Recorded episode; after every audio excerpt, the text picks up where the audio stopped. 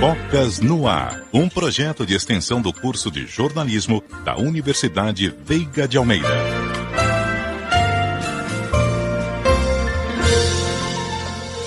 Neurodivergências são condições que afetam o funcionamento do cérebro de uma pessoa, como o autismo e o transtorno do déficit de atenção e hiperatividade, TDAH. Infelizmente, no Brasil, essas condições são frequentemente associadas a preconceitos e dificuldades. É importante reconhecer que as neurodivergências não são uma escolha ou uma fraqueza, mas sim uma parte fundamental da identidade de uma pessoa. Infelizmente, o estigma e a discriminação em relação às pessoas neuroatípicos persistem no Brasil e em todo o mundo. Para mais informações, a repórter Clara Simão conversou conversou com alguns entrevistados. Selma dos Santos tem 56 anos e é mãe do Pedro Henrique, que tem autismo. Selma já notava diferenças no comportamento de Pedro desde bebê, mas o diagnóstico só chegou após muita investigação quando o menino completou 10 anos. Eu comecei a perceber desde bebê, por ele não, não esboçar nenhum, nenhum sentimento. Assim, se eu precisasse arrumar a casa, eu podia dar uma faxina na casa. Eu podia deixar ele no carrinho, que ele, ele não chorava, ele não, não, não, se mexia.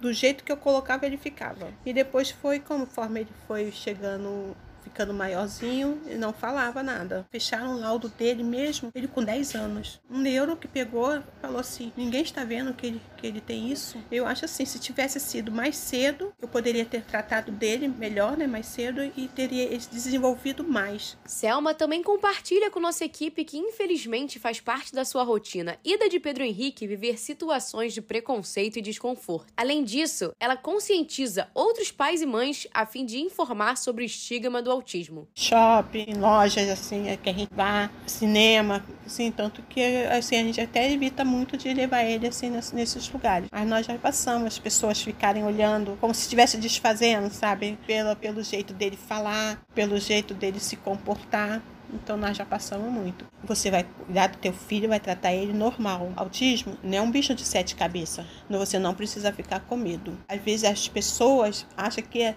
ah, meu filho é doente, ah, meu filho não, meu filho não vai fazer. Ele vai fazer tudo que uma criança faz, com as, com as limitações dele. Muita gente tem medo quando tem o diagnóstico. Ah, seu filho é autista. Aí as pessoas já começam, ah, meu filho é do... Não, é normal normal. Vamos cuidar dele normalmente. Nossa equipe conversou com a estudante de design Maria Vitória Medeiros, de 20 anos, que tem o transtorno do déficit de atenção, o TDAH. A jovem compartilhou as dificuldades durante o ensino médio, que foi quando recebeu o diagnóstico. Diferente de muita gente, eu fui descobrir que eu tinha déficit de atenção no terceiro ano do ensino médio. Sempre foi muito difícil, é, desde sempre, assim, lidar com essa questão. Ainda mais no ensino médio, que as exigências são muito maiores e os conteúdos são muito mais densos. Então, tipo, isso era uma grande questão, assim, me gerava muita ansiedade. Mavi também nos conta as diferenças do TDAH na escola com os amigos para a faculdade, onde o objeto de estudo é algo que o aluno escolhe e já gosta. Sempre me senti muito diferente. O meu grupo de amigos sempre foi muito esperto, assim, bom aluno, todo mundo era muito empenhado, tirava notas altas. E eu era uma das poucas que estava em todas as recuperações e sempre, tipo, ia mal. A galera ficava. A gente zoava, mas eu era meio vista como a burrinha do grupo. Certamente, nesse sentido, eu me sentia muito diferente, porque eu não entendia por que, que eu ia tão mal. E o meu nível de inteligência, pelo que eu percebia, era tanta quanto dos meus amigos. Hoje em dia, na faculdade, isso melhorou muito, não só porque atualmente eu, eu sei o que eu tenho e quando necessário eu tomo a medicação, mas também porque a partir de agora eu estudo uma coisa que eu realmente amo, então exige muito menos de mim para prestar atenção. Acaba que o meu foco acaba ficando menos disperso quando eu tô estudando ou fazendo uma coisa que é realmente do meu interesse, sabe? Que é o caso da faculdade. Nossa equipe também conversou com Miriam Labonde, que é neuropsicopedagoga. Miriam conta do grande crescimento do número de pessoas com condições neurodivergentes e também avalia não só a importância de trabalhar a autoestima de pessoas neuroatípicas, mas também de acolhê-las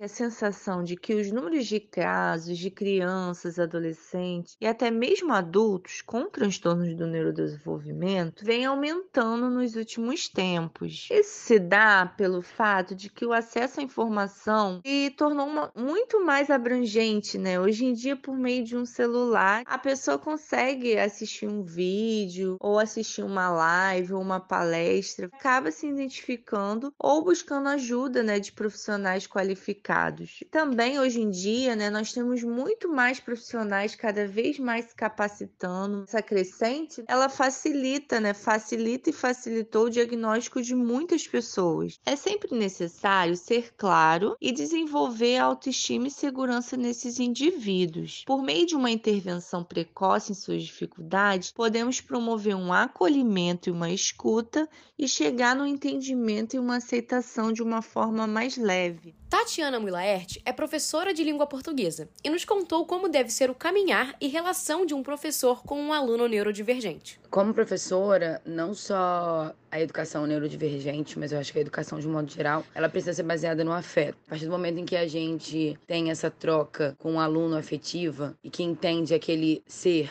como alguém capaz de pensar e de se colocar no mundo, e de que nós estamos enquanto professores porque temos só um pouco mais de conhecimento e não porque somos o detentor do saber, a gente já se coloca como um ser humano que passa a ter um cuidado maior com outro ser humano. Mas em relação às crianças neurodivergentes, dentro de sala de aula é muito importante também que a gente esteja sob os cuidados dos psicólogos, dos psiquiatras, dos questionários e dos laudos que chegam até nós, para que a gente possa saber a necessidade que determinado aluno precisa, né? Tem alunos que têm uma sensibilidade maior à, à questão da agitação da sala de aula, do barulho, tem os alunos que trabalham de um modo diferente, tem aqueles que pensam mais rápidos, os que pensam mais devagar. Então, é sempre bom que a gente trabalhe com acompanhamento médico, do psicólogo e sobretudo, da família, nessa né? relação família-escola é muito importante. Infelizmente, essas situações são frequentemente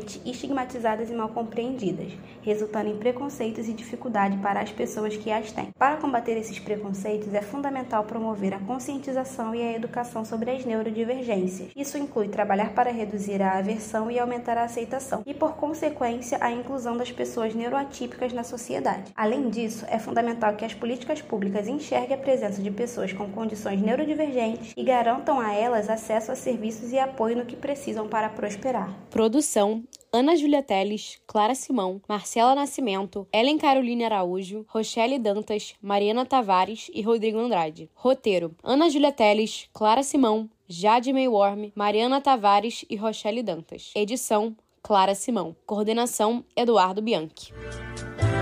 Bocas no Ar, um projeto de extensão do curso de jornalismo da Universidade Veiga de Almeida.